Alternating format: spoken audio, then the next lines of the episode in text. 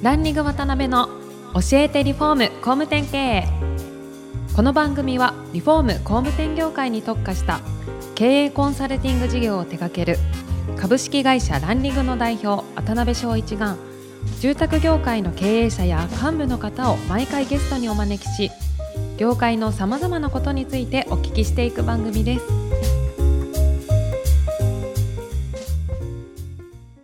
皆さんこんにちはさあ今週も始まりましたランリング渡辺の教えてリフォーム工務店経営第140回目アシスタントの牛久保ですパーソナリティの渡辺翔一です。渡辺さん今週もよろしくお願いしますしくお願いします。どうしたんですか？ノーって言うから ノーって言う あそうですね。最近よく指摘されますね。本当ですか？はい、口癖あは。ちょっと気合を入れてるんですよ。はい、そうなんです。は。はいい今週もこの社長よろしくお願いします。はいお願いします。前回のお話の中でですね、それこそあの、イノキアグループとして社会的なこうあったらいいのにみたいな課題に対してのソリューションを提供されていかれてるというお話があったんですが、その中の一つがやっぱり絶空調やったりするわけなんですかね。そうですね。ね。あのーまあ、絶空調というのは、はい。建物全体をはい。エアコン2台で冷暖房するという、まあ、仕組みなんですけどね、はいまあ、なぜそんなことをそもそも考えたのかっていう、はいうよく皆さんに聞かれるんですけどね、うん私たちも今までは普通の家を作ってきて、はい。もちろん高気密高断熱っていう意味では日本アカを使ってましたのでね、はいすごい特徴的だったんだけど、うんなかなか空調にまで及んでなかったんですよね。はい。で私が、まあ、家をたまたま作った時に、はい全館空調というえー設備を入れて作りました、うんうん。なぜ作ったかというとその前に住んでた家がうん。とにかく寒くて、なるほど。なるほそしてそのまあ女房もすごく寒がりどで、うん。とにかく冬寒い寒いっていつも聞かされてたので、はい。次はとにかくあったかい家を作ろうと、うん。でまああ断熱はしっかりやるにしてもですね、はい。断熱だけでは冬はあったかくならないので、まあ、そこでそのある人から勧められてはい。全館空調を入れたんですよね、はい。そしたらやっぱ非常に快適だったんですよ。で冬だけじゃなくて、うん。夏もすごく涼しくてなるほどな。るほえー夜もよく眠れたし、うんうん。玄関入った瞬間から涼しいしど。ね、あこれはいいって思ったんです、うん。ところがねやっぱり値段が高い。ああ、なるほど。で光熱費も高い、うん。だから私たちが普通のお客様に提案するにははい。ちょっとハードルが高すぎるなとうんいうことがずっと経験上あったんですねあ。そすねそれを何とかしたいなってこう思ってたんですね。なるほどなるほど。でそんな中からまああのたまたまなんですけども、えっと私たちの、はい。えー24時間換気をオリジナルで作ってもらってましてはい。でその24時間換気の先にエアコンを通してはい全体にうんもし空気を配布できるような状況ができたら、はい。もしかしたらこれ全館空調になるんじゃないかみたいなですね本当にちょっとしたアイデアだったんですけど、はいまあその話がたまたまこういろんな話をしてなくてパッと出てきて、うん。じゃあちょっとやってみようみたいなところから始まって、ーそれが本当にできてしまったのが絶空調なんですよね。あそうなんですね。それでまあいろんな背景も実はあって、はい。あのまあ私も海外いろんなとこよく行くんですけど、やっぱりこうヨーロッパ行ってもアメリカ行っても感じるのは、うん。日本の気候って結構過酷だなと。特に、まあ、ヨーロッパなんかに夏行くとうん本当に快適なんですよね、に。はい。湿度が低いのでうん本当に夏行ったってそんなに汗も出ないし確かに。で、まあ、冬はそこそこ寒いんで彼らはちゃんとその全館暖房で冬はきちっとえー家をやってるので、はい。まあ冬は冬で家の中で快適に過ごしてると。で日本に帰ってくるととにかく夏は蒸し暑くて、はいで冬はやっぱりヨーロッパと同じように寒いと。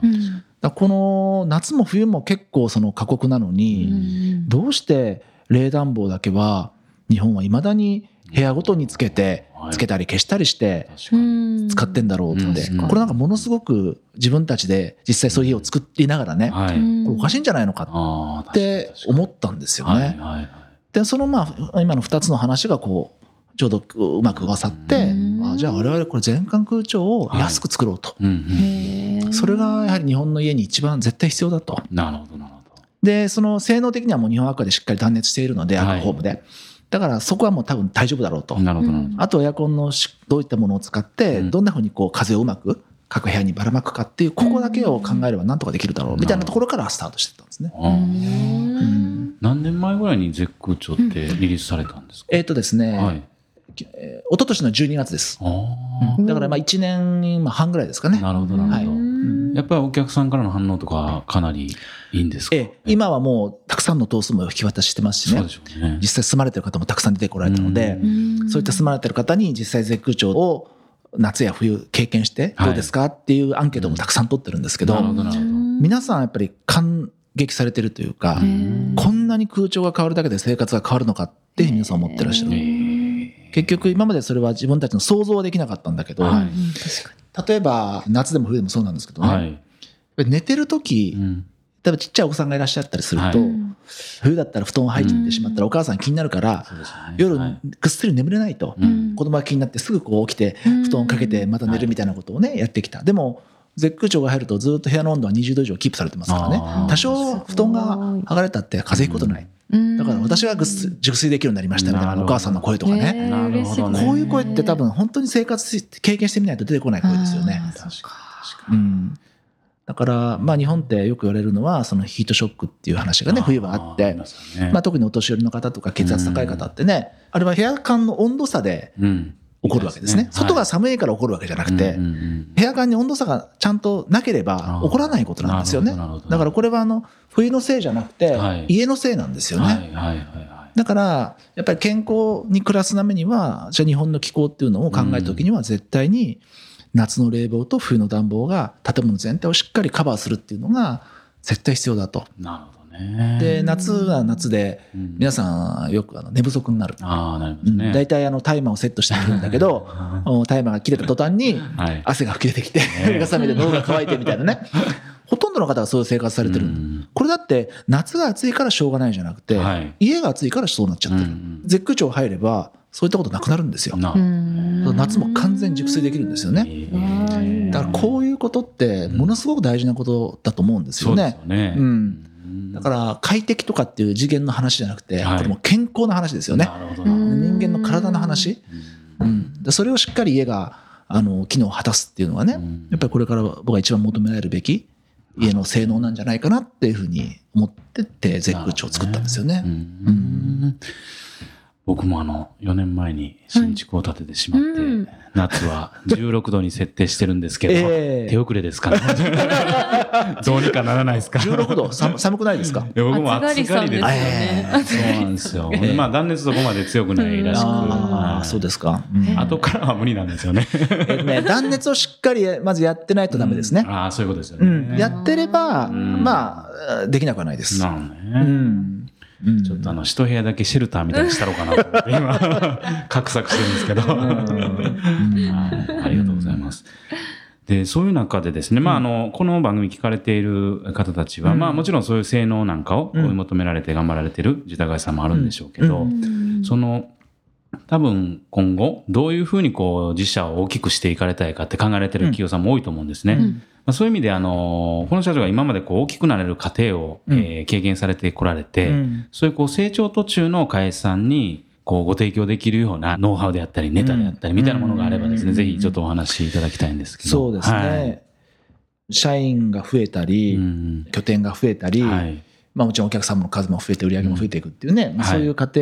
の中では、やっぱりどうしてもいろんなものをきちっとこうルール化していく、はい、それを適切に運用していく、はい、これがないと、うん、結局そのよくあるのは、はい、社長がなんかこうルールそのものになってしまって、俺がいいと言えばいいし、ダメだと言ったらダメだみたいなね。まあ、小さい会社ってそういう会社結構多いんですよね。最初はみんなそうだと思うんですよね。でも、それだといけないんですよね。えー、で、やっぱり社員も、えー、ある人が言ったらいいのに、ある人が言ったらダメだってなってると、なんかこう不公平じゃないかなんていう話もね、出てきたりとか。だから私たちがやってきたのは、とにかく商品もそうですし、い。ろんな社内的なルールっていうのをとにかくしっかり作って、でもちろん途中で良くなければ見直しますけども、基本的に作ったものは徹底的に厳格に運用すると。なるほど。だできるだけ例外を認めないというようなね、形でやってったんですよね。で、そうすると、まあ最初はすごくやりにくかったり、ね。えー、抵抗もあるんですけど、はい、でも逆にそれが当たり前になっていくと、会社にはこういうルールがあるってことを前提にお客様に話ができるので、逆にねその方がやりやすいっていうふうにね変わってくるんですよ。なるほどなるほど。ルールが決まってないとお客さんが言われると全部受けちゃうわけですよね。確かに確かに。ええー、わかりましたわかりました。的にねなっちゃいます、で後でごめんなさいこれできないんですなんて言うとまたお客さんとね関係性が悪くなってしまうじゃないですか。でもちゃんとルール頭に入ってたら、あこれはねうちはこういう形でやってるんでここはここはできるんだけどこれはできないんですよって最初からこう話ができればお客さんもああそういうもんなんだっていう形でね。だからそこを徹底していくっていうのが僕はすごく大事だったんじゃないかなと思いますね。なるね。おそらく本当に少数制で匠の住宅会社みたいな感じでこだわりの、もう寄り添いながらも徹底的にねお客さんと苦しみながら家づくりをされたいっていう会社さんはもちろんそれはそれでね、ありだと思うんですけど。拡大をしていかれるっていうふうなことを施行される限りは、うん、やっぱそういうルール化ってどっかで必要になってくるんでしょうね。うねだからよくあの我々フランチャイズもやってるんですけどね、そのフランチャイズの社長とよく話すときに、はい、やっぱり皆さんそこはなかなか苦労されてるんですよね。既存の社内の商品では、ルールが合ってないような形でなってしまって、結局何でもありになってしまって、一方ではヒノキ屋の FC をやって、そこはもうルールが完全に決まってるので、そうするともう逆に管理もしやすいし、そうでしょうね、教えやすいしっていうね、うんうん、そういうやっぱりことよく言われますよね。なるほどね、うちもちょっと耳が痛いお話ですが。頑張りたいなと、はい、はい、頑張ってください。はい、頑張ります。はい。それではそろそろお時間が来てしまいました。次回も近藤社長にはゲストにおいでいただきます。本日はありがとうございました。ありがとうございました。今回もランリング渡辺の教えてリフォーム工務店経営をお聞きいただきありがとうございました。番組では渡辺や住宅業界の経営者幹部の方へのご質問を募集しています。ウェブサイトランリグにあるお問い合わせフォームよりお申し込みください。お待ちしています。